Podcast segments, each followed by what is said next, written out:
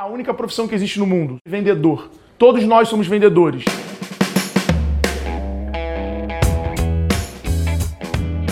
Seja muito bem-vindo ao podcast Todos Somos Vendedores. Eu sou Alfredo Soares, autor dos livros Bora Vender e Bora Varejo e apaixonado por vendas.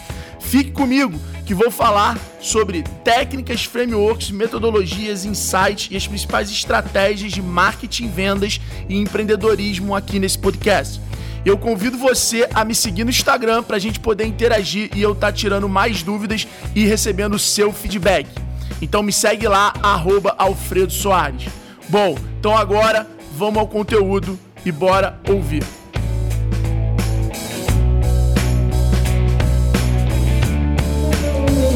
E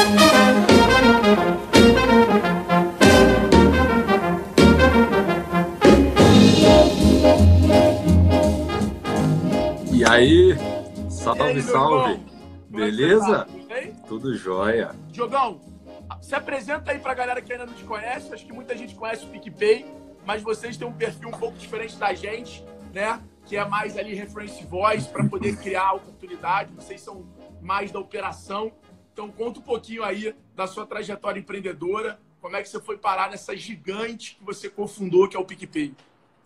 Obrigado, obrigado aí por estar tá batendo papo com a turma toda aí. Falando um pouco sobre mim, eu, eu comecei desde novo, né? Trabalhando desde muito cedo, com 12, 13 anos de idade, numa loja de ferramentas do meu pai, na cidade de Cachoeiro, Itapemirim, Espírito Santo.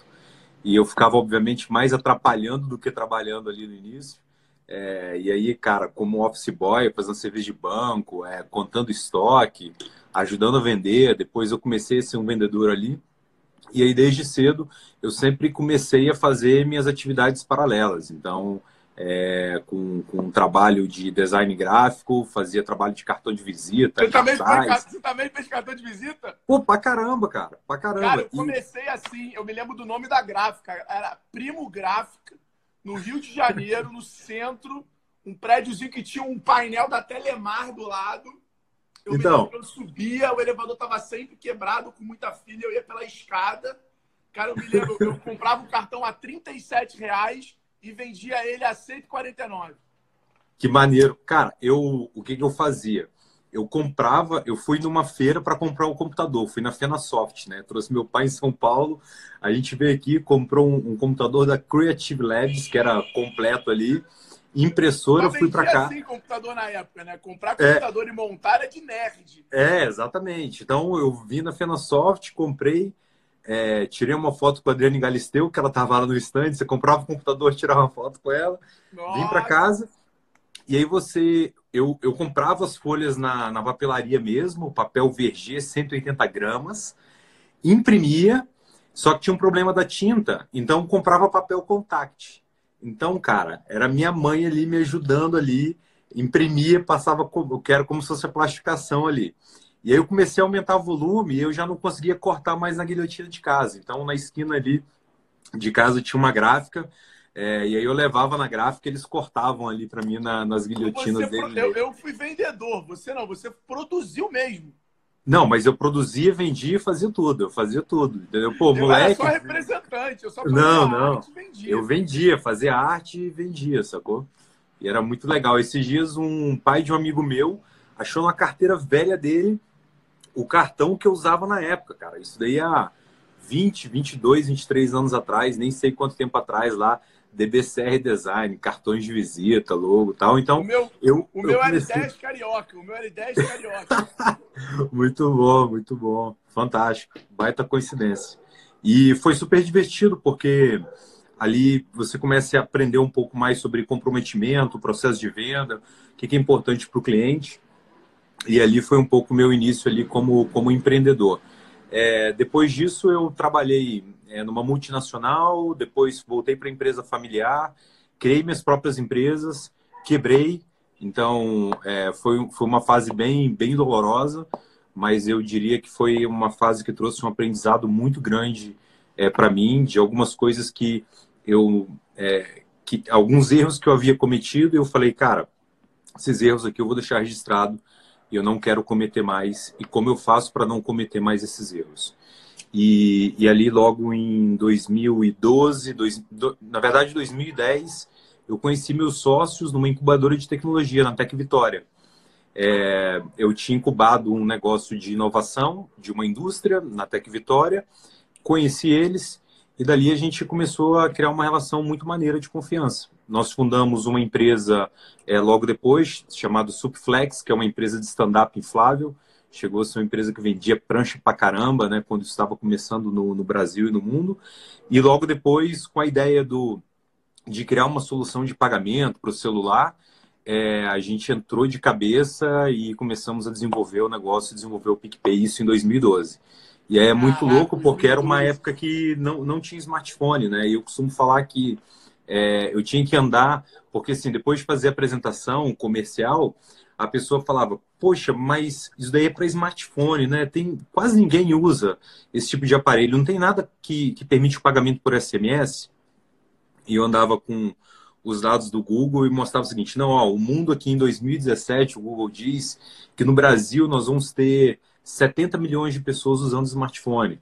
Então, possivelmente daqui a três anos, quando você for comprar um celular, você não vai comprar um celular que não seja um smartphone. Então, a gente tinha que passar por esse processo de convencimento. Mas a gente acreditava muito que esse era o caminho, né? Que realmente o mundo ia passar por essa transformação, assim como o PayPal havia feito a transformação de pagamento para dentro do e-commerce, do desktop, o negócio todo ia migrar para o smartphone. A gente não sabia exatamente quando, mas a gente entendia que a gente estava no, no caminho certo por fazer aquelas escolhas.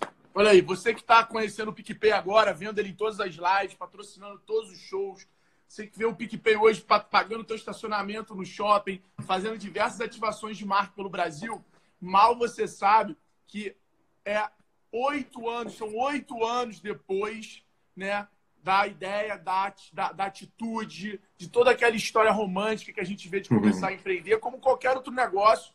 E aí, obviamente, oito anos depois, hoje, a PicPay é um dos meios de pagamento mais bem sucedidos do Brasil. É um meio de pagamento hoje. Qual o valor da PicPay hoje? Mais de 10 bilhões de reais? É, eu acho que passa um pouco mais disso, né? Se a gente for imaginar um pouco dos números que o mercado. É, não sou a melhor pessoa para falar disso, mas não. dando uma escorregada, mas olhando as valuations que a gente tem hoje no mercado, entendendo o valor que a gente tem no mercado, talvez um número que multiplique um pouco isso daí. Cara, que animal, cara. Parabéns demais pela história. E o que, que você se lembra olhando para trás, assim, olhando para essa jornada desses oito anos, que você deve ter vivido aquele iníciozinho em casa, na primeira sala, e, né, eu já e eu, eu ainda não fui, mas já fiquei sabendo que o PicPay tem um, um dos melhores escritórios e mais modernos aí é, do mundo das startups, do ecossistema da startup aí em Vitória. É, ou seja, uma empresa que expandiu para o Brasil inteiro. Eu pô, já fui no, eu viajo muito para palestra, vejo vocês principalmente no norte, no nordeste. É, e aí eu queria saber quais foram as histórias assim que você acha que eles turn points assim que você fala assim, cara, essa época foi produto que fez a gente crescer para a próxima uhum. etapa. Cara, depois foi o, o found raise ali, depois foi a gente captando dinheiro, porque senão também não dava. Porque qual foi que você se lembra assim? Conta um pouquinho desses oito anos da startup ao unicórnio, como é que foi isso? Primeiro, é, a primeira solução do PicPay era uma solução de pagamento no e-commerce. Então, se a galera buscar aí, tem um vídeo antigo nosso de 2012 que ele mostrava, é, a gente entendia o seguinte, né? Primeiro, quando a gente falava de pagamento digital, era um pagamento no e-commerce. Então, como a gente simplifica esse processo? Então, eu entrava, estava ali num táxi, via um anúncio de jornal de uma garrafa de vinho, de uma geladeira ou de um celular, queria comprar aquele produto. Então, eu tinha que entrar no computador, fazer login, adicionar os dados do meu cartão de crédito. E o objetivo do PicPay inicial era justamente escanear um QR Code vinculado àquele anúncio e aí ele via a informação do produto e eu fazia o checkout ali dentro do aplicativo. Então a gente entendia muito isso. Então a, a gente fechou naquele momento com o pessoal do, do Compra Fácil, era o terceiro maior e-commerce do Brasil na época. Caraca, é. tirou do baú essa. Galera é. que é de agora, o e-commerce já teve um play quase o mercado livre. Gigantesco. Que, é. que era o Compra Fácil, que tinha programa na TV, anúncio na TV, porra, era um e-commerce gigantesco que quebrou logo na bolha ali da internet. Isso aí. Quando estourou, que foi o boom do Buscapé aqui, aqui no Brasil, né? Porque o Buscapé levantou capital antes da bolha estourar. Uhum. Quando a bolha estourou, o Compra Fácil aí, que era a grande empresa digital brasileira, quebrou. Exatamente. E aí eu fui algumas vezes no Rio de Janeiro, apresentei o projeto para eles, eles se encantaram com o projeto, a gente falou, cara, vamos embora. Então a gente ia permitir um pagamento muito mais simples e muito mais fácil escaneando ali aquele QR Code. Bem, é, fizemos, é, assinamos o contrato, só que quando a gente foi para a prática, existia um desafio. Primeiro, qual era a relevância nossa para que o compra fácil, para que aquilo dali virasse prioridade para o compra fácil? Então, assim, a gente estava iniciando, tinha zero usuários, 200 usuários, mil usuários, não tinha nada. É... Então, a relevância era muito baixa. E pensando no comportamento do usuário, se o nosso hábito, é... se o nosso objetivo era mudar o hábito das pessoas de como elas se relacionam com o dinheiro, é...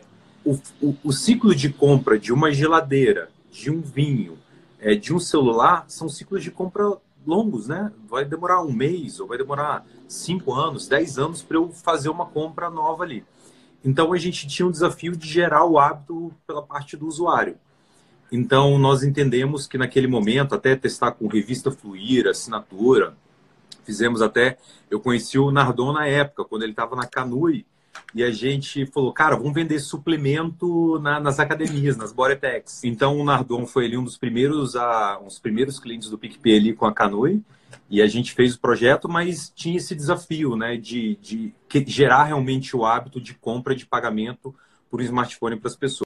Começou, o que, que a pessoa consome duas, três vezes por dia? A gente pensou, cara, café.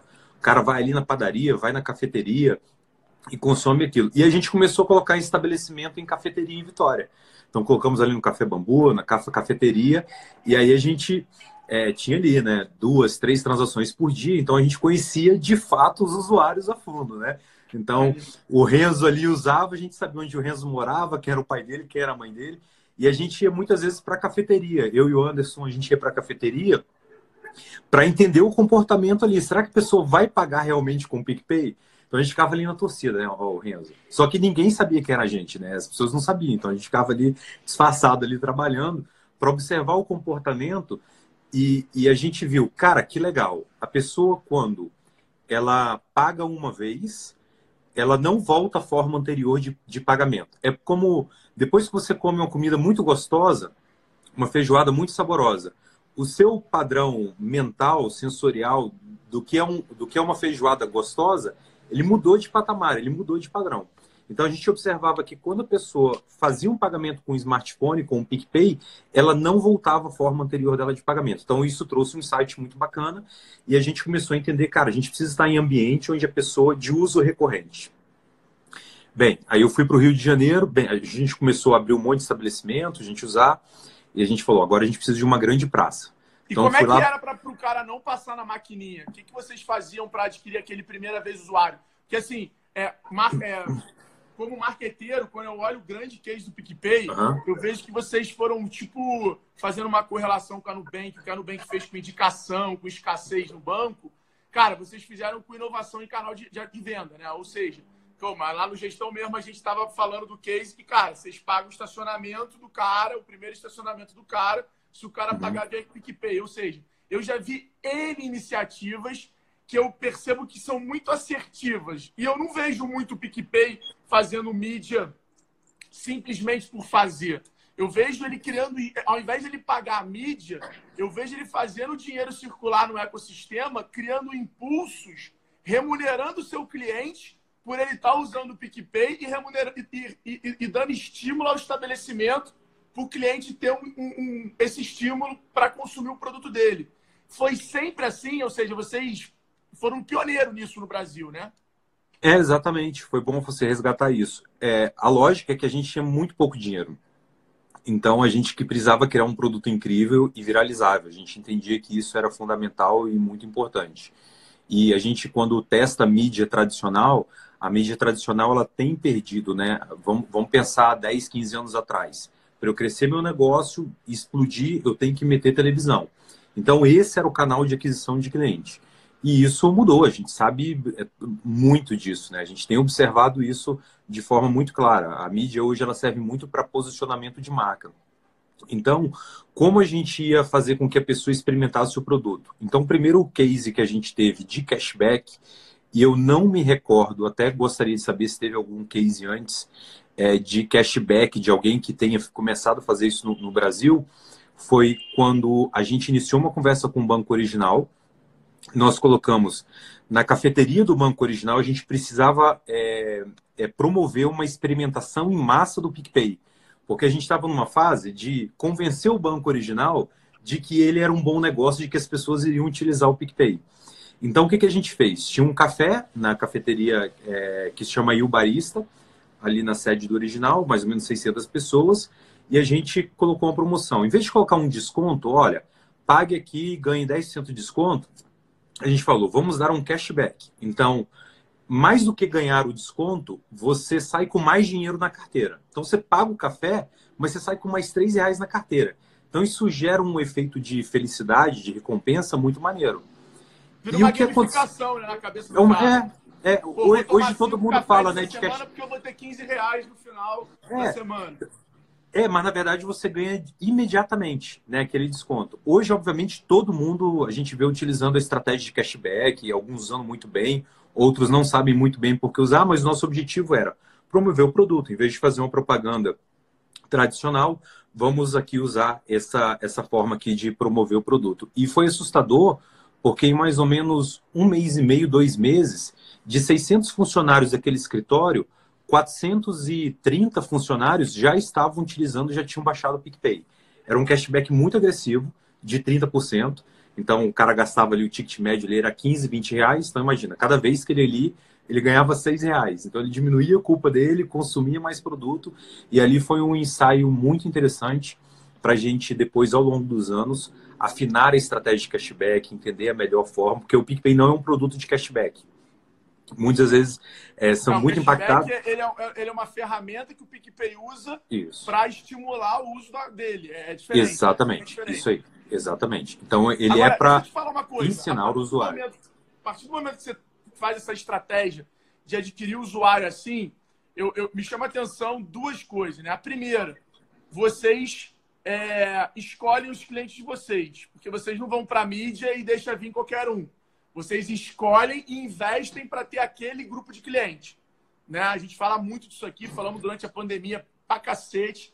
É, é, falo lá na minha aula de gestão. Ou seja, vocês sempre escolheram os grupos e o persona que vocês queriam ter na carteira de vocês para fazer Sim. a promoção, o estabelecimento. Ou seja, toda a estratégia de ecossistema era construída a partir desse grupo que vocês escolhiam. Como você está falando aí. Para você pegar essas 400 pessoas, você teve que pegar a cafeteria do lado, a lavanderia do lado, para você fazer rodar o uso Uma jornada ali. com mais sentido. É, ser parte do princípio que, para fazer isso, vocês eram muito bom de recompra, ou seja, vocês eram muito bom de relacionamento com o cliente, né? Vocês realmente, porque, cara, a gente sabe disso. Quantas vezes a gente já baixou um app para uma promoção específica, para comprar algo específico e nunca mais usou? Como é que vocês pensaram nisso ou fizeram para realmente montar essa máquina de nutrição, de relacionamento com o cliente, que, na minha visão, hoje é a dor de 95% das empresas do Brasil, né? Eu acho que o brasileiro é bom de vender, mas ele é muito ruim de se relacionar. O time liderado pelo Anderson, que é meu sócio e é um cara assim genial, é... o Anderson sempre foi muito focado nisso, né? Em growth, em criar um produto incrível, né?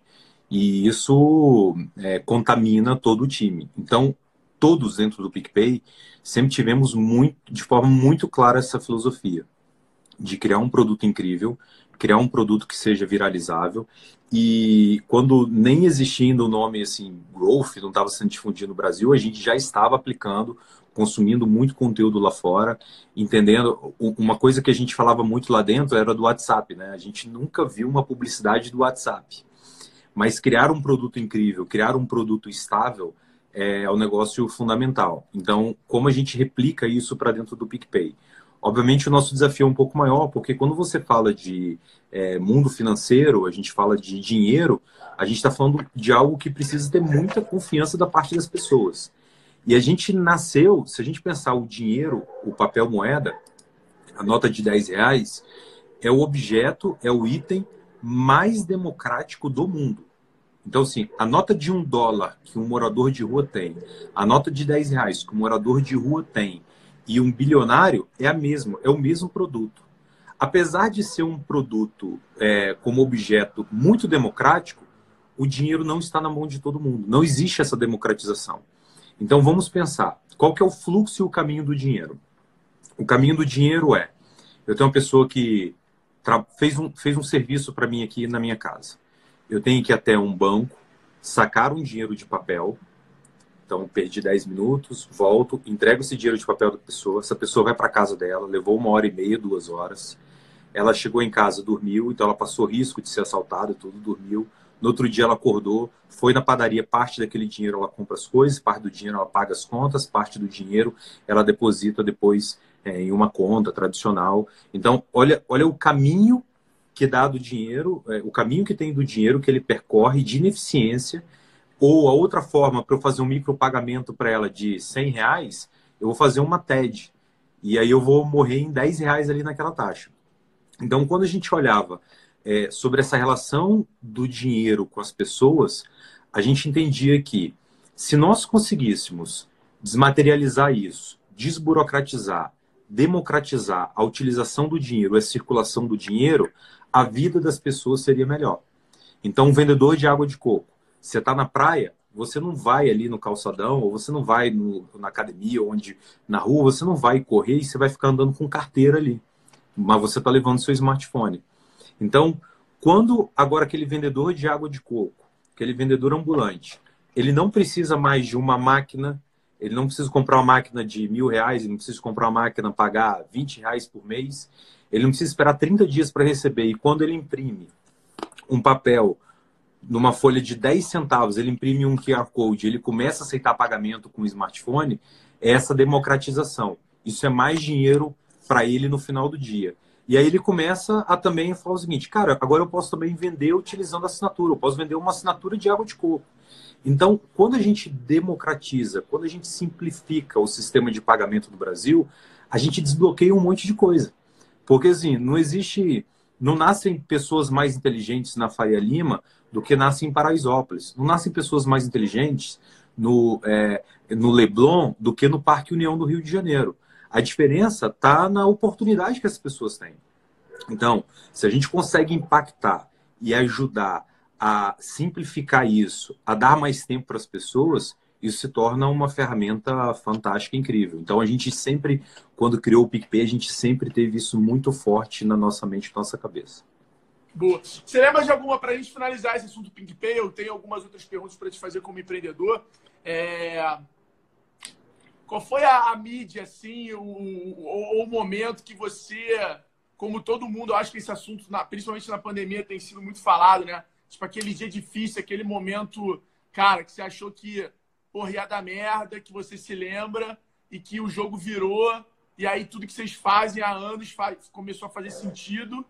E completando essa pergunta, qual foi a, a, aquela grande mídia que vocês fizeram, grande ação, grande campanha, que você lembra é, que, cara, o negócio tomou uma proporção bacana aí, porque isso é uma dúvida muito grande dos nossos seguidores agora na quarentena, de tentar criar, achar um novo canal que vai ajudar ele a sair da, desse momento tão difícil. Eu acho que uma que foi muito legal foi quando a gente começou a utilizar o PicPay como ferramenta de doação. Então, a gente teve, é, até comentando, a gente teve alguns cases muito bacanas. Então, a gente observava que o PicPay tinha um fit muito interessante com as ONGs. Nós tivemos um case no Teleton de dois anos atrás, onde é, um, um, um, usuário ali do, é, no Twitter, ele comentou o seguinte, olha, existe um código no PicPay. Todo mundo que usar esse, esse código ganha 10 reais, eu ganho 10 reais. Vamos fazer o seguinte, Vendo que o PicPay está bancando isso, dou os seus 10 reais e o que eu ganhar no final do Teleton eu vou fazer a doação. E aí ele fez, ele fez isso. Aí ele falou: Ó, vamos quebrar o PicPay. A gente voltou do almoço, era uma e meia, duas horas da tarde. É, e aí o Luiz mostrou pra gente, que trabalha no time, mostrou pra gente. A gente falou: rapaz, vamos, vamos falar com esse cara aí, vamos brincar com ele da gente quebrar o PicPay. E se chegar a 100 mil retweets, a gente dobra aí o valor. E, e assim, foi fantástico. Assim, gerou uma viralização fenomenal. E, então esse case foi bem legal, assim, junto para o Teleton. No e final depois, ele doou quanto? No final ele doou quanto? No final nós doamos 165 mil reais. Por quê? Nós batemos 100 mil retweets. E aí depois ele falou, poxa, vamos dar uma de Dilmãe aqui, vamos dobrar a meta.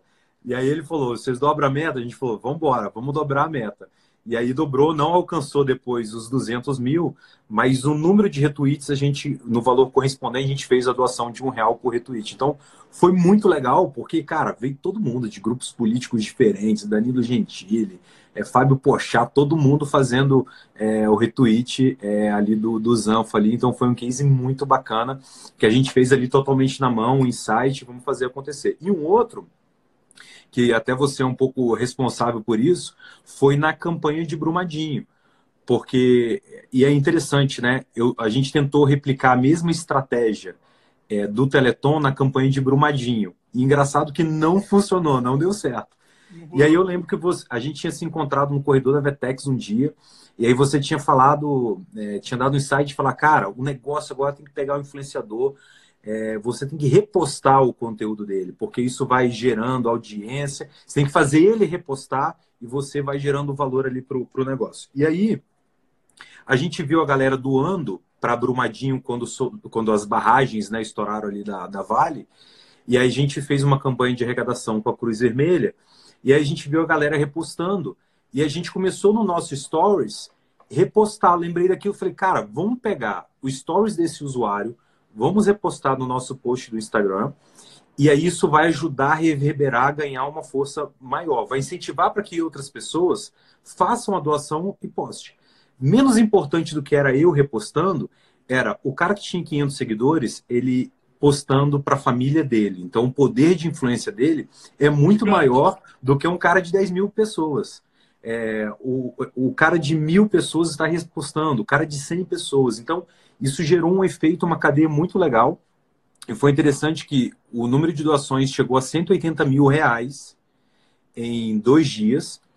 E a Cruz Vermelha pediu para a gente, falou, cara, é, vamos, a gente precisa segurar as doações, porque o dinheiro está muito maior do que a gente precisa para o projeto, que era de enviar psicólogos ali, é, para estar tá ajudando, para estar tá chegando ali no, no, lugar. Eu falei, cara, como que a gente acelera isso agora? Não tem como não, mas já já está muito bom porque a gente precisa depois prestar contas e tudo mais, tal. Então assim, foi muito bacana ali naquele momento a forma com que a gente utilizou é, de forma alternativa, né? A gente utilizou o Instagram para fazer é, para fazer essa campanha, assim como no outro caso foi o Twitter. Então foram dois momentos bem interessantes.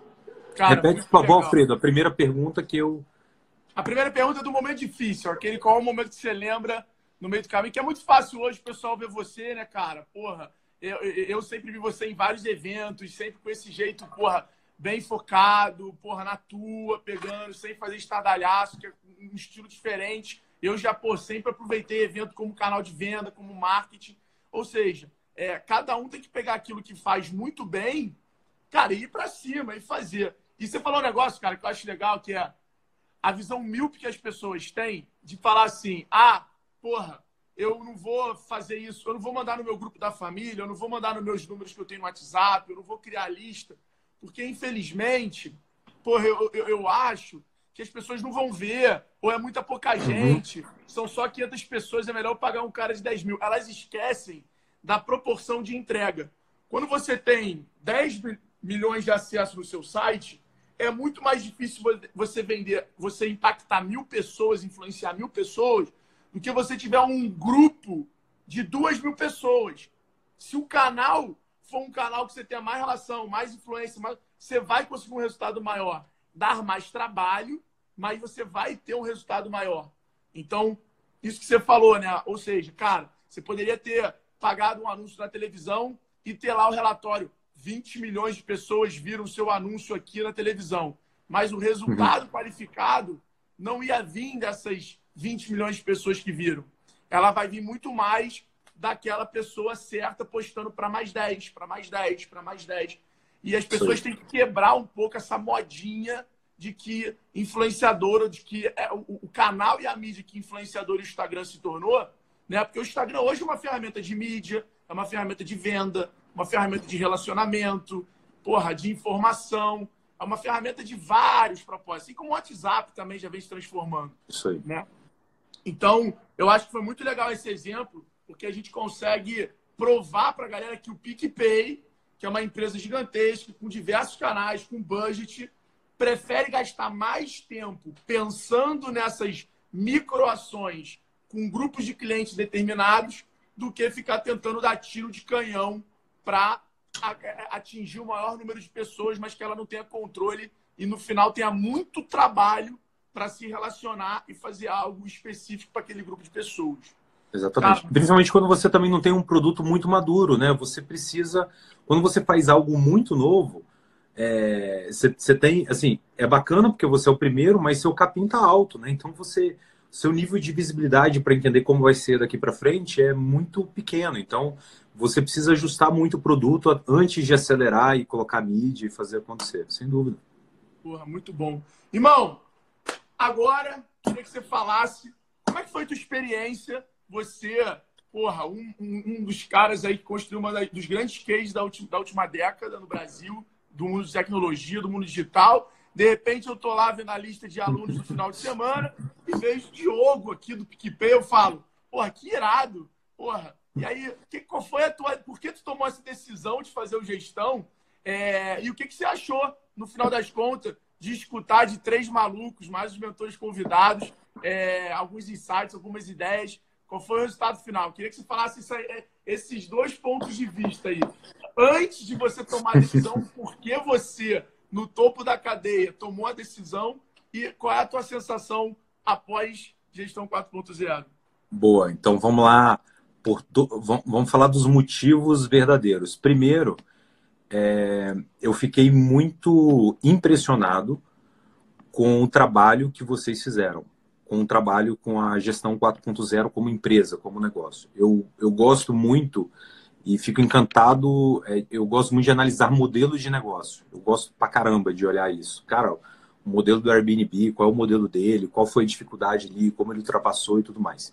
E eu fiquei muito impressionado com, com tra... desde o início, quando vocês começaram com a história, vão fazer mentoria e tudo mais, tal, e acompanhando. Então, eu fiquei muito impressionado. Falei, cara, que, que parada maneira, sacou? E, e aí eu fiquei muito curioso. Falei, cara, como que isso daí funciona na prática? Quando eu até liguei pro Tony e liguei pro Nardon antes também. Falei, Nardon, pô, tô sendo convidado aqui para algumas coisas, tenho pensado alguma coisa de educação, tenho visto vocês fazerem. É, cara, como que é isso daí? É maneiro, não é? Tal. Falei, poxa, estou até afim de fazer o gestão para entender isso um pouco mais a fundo, porque é, quando a gente, vamos lá, falar dos conteúdos de growth, é, vendas, as mentorias e tudo mais, eu falava, pô, cara, isso assim, eu, eu, eu nasci, é, já estou alguns anos já trabalhando com isso. Não, né? O que que fora, isso... já viajou o mundo todo. É, exato. Então, eu queria entender, cara, o, o, modelo todo, entender, cara, porque realmente admiro muito o trabalho que vocês estavam fazendo. Eu, eu gosto muito da, do valor humildade, né? Porque a, a humildade ele é um elemento fantástico e eu procuro é, estudar ela mais, porque a gente, às vezes a gente se engana e a gente acha que a gente está sendo humilde. E humildade é tá ligado em você, cara. As outras pessoas são superiores que você e quando você se coloca nessa postura, você aumenta a sua capacidade de aprendizado. Então, eu me coloquei nessa posição. Falei, cara, admiro, estão fazendo um trabalho maneiro, olha só como está crescendo, massa, quero ver como que é isso daí na prática. E aí eu me inscrevi, o modelo era todo presencial, é... e aí o Tony falou, cara, mudou, mas vai ser legal, participa tal. Eu falei, cara, vamos embora, confio em vocês. E para minha surpresa, eu pude. É, eu acho que existe um ganho para qualquer pessoa, independente do nível, do tamanho de empresa dela, mesmo que ela já saiba daqueles conceitos, é você parar três dias. Que eu parei três dias na minha vida, né? Você parar três dias e você escutar, por mais que você já saiba daquilo, já é algo muito interessante porque te reforça, né? Os conceitos. E você não vai escutar tudo que você já sabe. Você vai sempre escutar um ponto de vista diferente, uma visão diferente, é, uma opinião com os alunos, com as dificuldades. Então, para mim, foi enriquecedor pra caramba. Quanto mais minutos, a gente né? tá preparado, né? Nossa empresa é maior, Tem isso também. está crescendo, é. você precisa de uma palavra, né, irmão? Você precisa isso de uma aí. frase. Então, na verdade, é. você paga por um treinamento, por uma imersão, por uma mentoria, por um curso, por uma consultoria, por um advogado, mas é por uma frase, uma palavra que, juntando toda a tua bagagem e na tua mão aquele insight, vai valer muito mais do que qualquer investimento. A gente, a gente percebe muito isso, né? O cara, às vezes, na primeira hora do curso, já escuta o negócio, que ele tem uma ideia, ele se lembra e já muda o negócio que ele fala, irmão, já se pagou isso aqui agora, porque só que eu vou mudar, eu vou economizar 2 milhões no ano. É, Sim, isso puta, aí. eu vou vender uma empresa minha e vou focar em outra. E, e conheci uma galera bacana pra caramba, de alto nível. O, um dos mentores também, o Marcelo Toledo, eu não, não conhecia, não tinha ouvido falar, assim como o Juliano também. Mas você olha e fala, caramba, que trabalho maneiro, né? Que fez, e os conselhos e os insights para outros empreendedores que estão ali. Então, é, cara, parabéns, assim. E eu gostei muito, é, te elogiei no privado, te falei, né? é, que a qualidade do material, o acompanhamento do time que trabalha ali no back office é, foi incrível, as ferramentas que vocês entregam. Então é muito maneiro, porque isso traz um, isso vai trazer um impacto na vida daquelas pessoas na minha vida, obviamente, é, assim, para a próxima década, sacou? Esse tipo de conhecimento. Então é muito importante esse trabalho que está sendo feito. Não deixa de ser um trabalho social, né? Porque você impacta ali, você está impactando a vida do funcionário, do cara que trabalha ali, porque ele vai mudar a forma dele estar tá trabalhando. Então, é, Não, é... começou muito por isso, por curiosidade, e saio aqui como admirador do trabalho que vocês estão fazendo. Que irado, que irado. Eu falo muito, eu falo muito para as pessoas que é, a, a, os skills estão mudando, né, dos profissionais que a gente procura, dos sócios que a gente procura é, em qualquer empresa, porque, cara, o que eu vejo é que quando você tem conhecimento de tecnologia, quando você tem conhecimento de ferramenta e você tendo a ideia, você pensando na estratégia, você já tem uma linha de raciocínio, algum conhecimento tático, a sua estratégia vai ser toda diferente. Então, antigamente, as pessoas, os donos, né, os grandes caras, eles, os visionários, cara, eles tinham a ideia bruta e aí tinham a ideia, faziam o que eles queriam e passavam para o time. Aí o time ia botar, pô, vamos usar essa tecnologia, vamos usar aquela, vamos usar isso. Mas o cara lá, ele nem sabia o que, que dava para usar, né? qual o canal que ele podia testar. Quando você toma conhecimento, porque acaba que quem faz o curso, muitas vezes não é o cara que vai meter a mão na massa. Só que você ter conhecimento do que o teu time pode usar vai te fazer ser o melhor gestor e vai te fazer pensar nas estratégias de forma diferente. Então, a tecnologia, no final das contas, é o como você utiliza ela e distribui. Muito mais Exatamente. do que como você faz ela. Muito menos a tecnologia e qual é a sua atitude em cima da tecnologia, né? Tecnologia por si só, ela não tem valor nenhum, né? É, e aplica... normalmente a aplicação simples da tecnologia é o que mais funciona. É isso aí. Diogão, e os planos agora? Você chegou lá para gestão com uma ideia maluca que não podia esperar coisa diferente de você, mas com um sentido gigante, com um racional incrível. Eu já quase comprei né, o MVP. A gente tá, né, vai, vai, vai fazer o teste aí. Conta para o pessoal aí o que esperar do, do, do, Diogo agora com essa bagagem, com esse know-how de PicPay. O que, que o Diogo agora, como, ele tá, como é que você está vendo esse cenário atual e como você vai se posicionar como empreendedor? É, como é que você está olhando os, é, os, os, novos projetos aí? Porque eu sei que você é um cara inquieto. Olha, tô olhando sob perspectiva de atenção muito grande, né? Então, é, tenho brincado aí, com, fazendo alguns investimentos é, em startup, em inovação. Eu acho que, sem dúvida, existe uma oportunidade muito grande nesse mercado. Existem muitos riscos, mas por nós, eu, eu ter quebrado algumas empresas e ter ajudado a construir o PicPay, que está numa fase muito boa. Isso ajuda a, dar um olhar, uma visão clínica diferente sobre aquilo que eu quero para esse portfólio de investimentos. E a brincadeira, eu, eu já eu, por um tempo, eu, na verdade, eu sempre construí muito stand em feira. Então eu olhava o stand em feira e falava, cara, isso aqui pode ser uma casa, né? Porque a forma de construção, os caras constroem em dois, três dias. E aí eu comecei a construir. Constrói, destrói, é, constrói e destrói.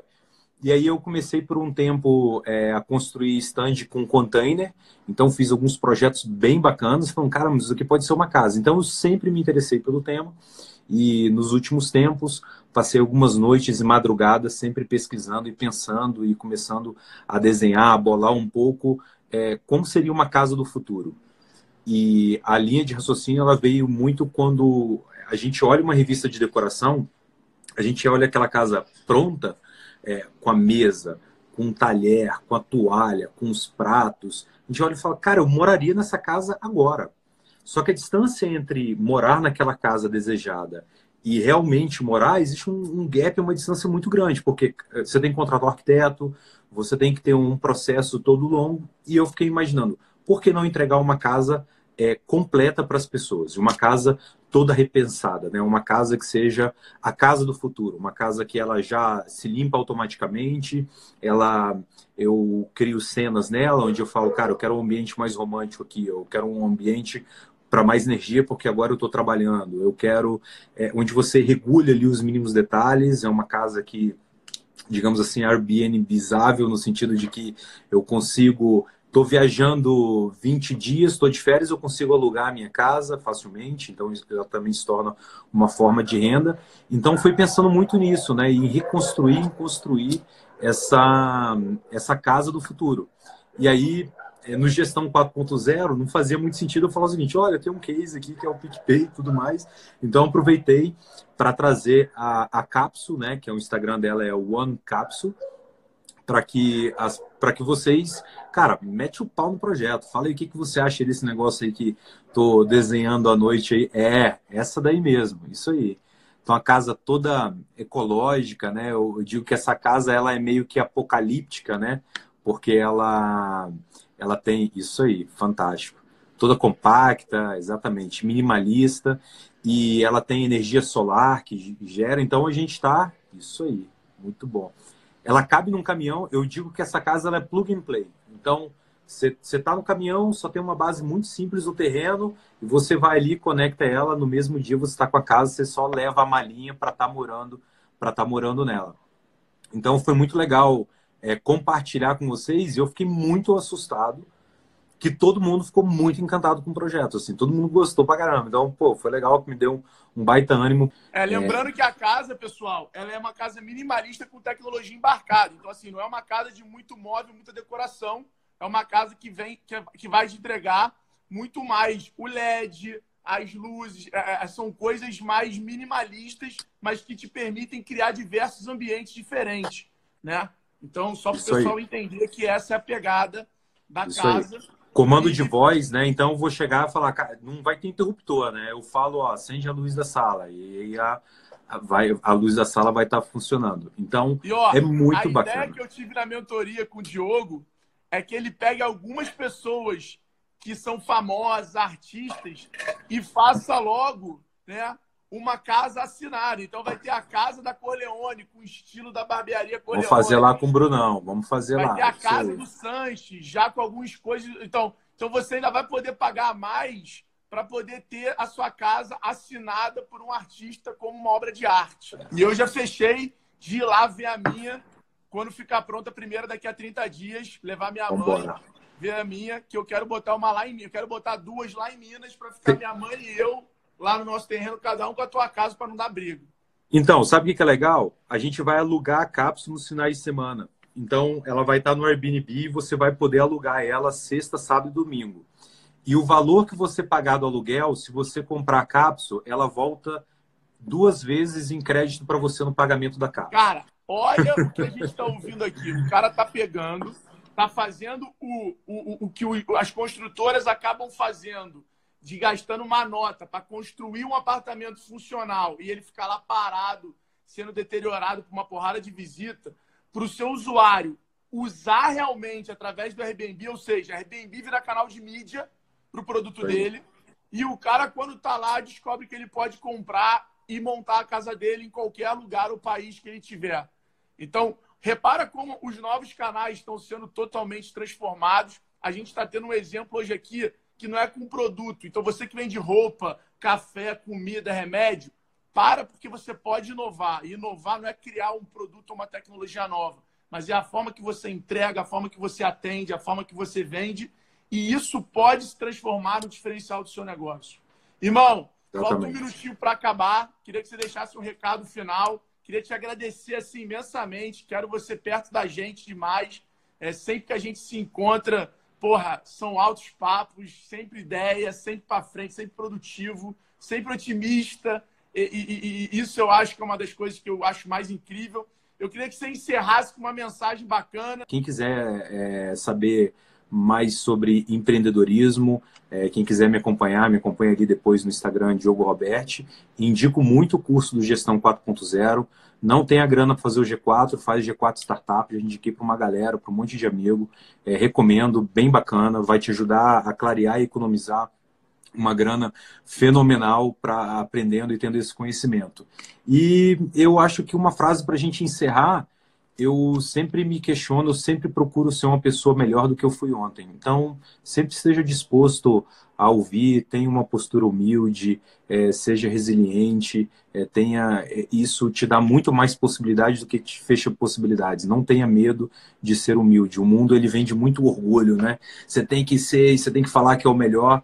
E eu tenho, eu tenho aprendido bastante quando eu tenho seguido muito essa cartilha e esse caminho. Tenho... Caraca, anotei aqui, irmão. Essa de não tenha medo de ser humilde, vai pro feed. Sensacional, sensacional. Fechado. Obrigado, Alfredão. Irmão, Valeu, meu irmão. Foi um prazer. Obrigado. Espero honra te chamar mais vezes aqui. Um beijo Tamo junto. a toda a família do PicPay e da Capsa. Tamo junto. Um abraço. Valeu. Tchau. Esse foi mais um episódio do Todos Somos Vendedores. Vá lá no meu Instagram, arroba Alfredo Soares, e comenta o que você achou. E para acessar esse conteúdo completo e vários outros exclusivos, Assine agora o G4 Lives. Bora vender!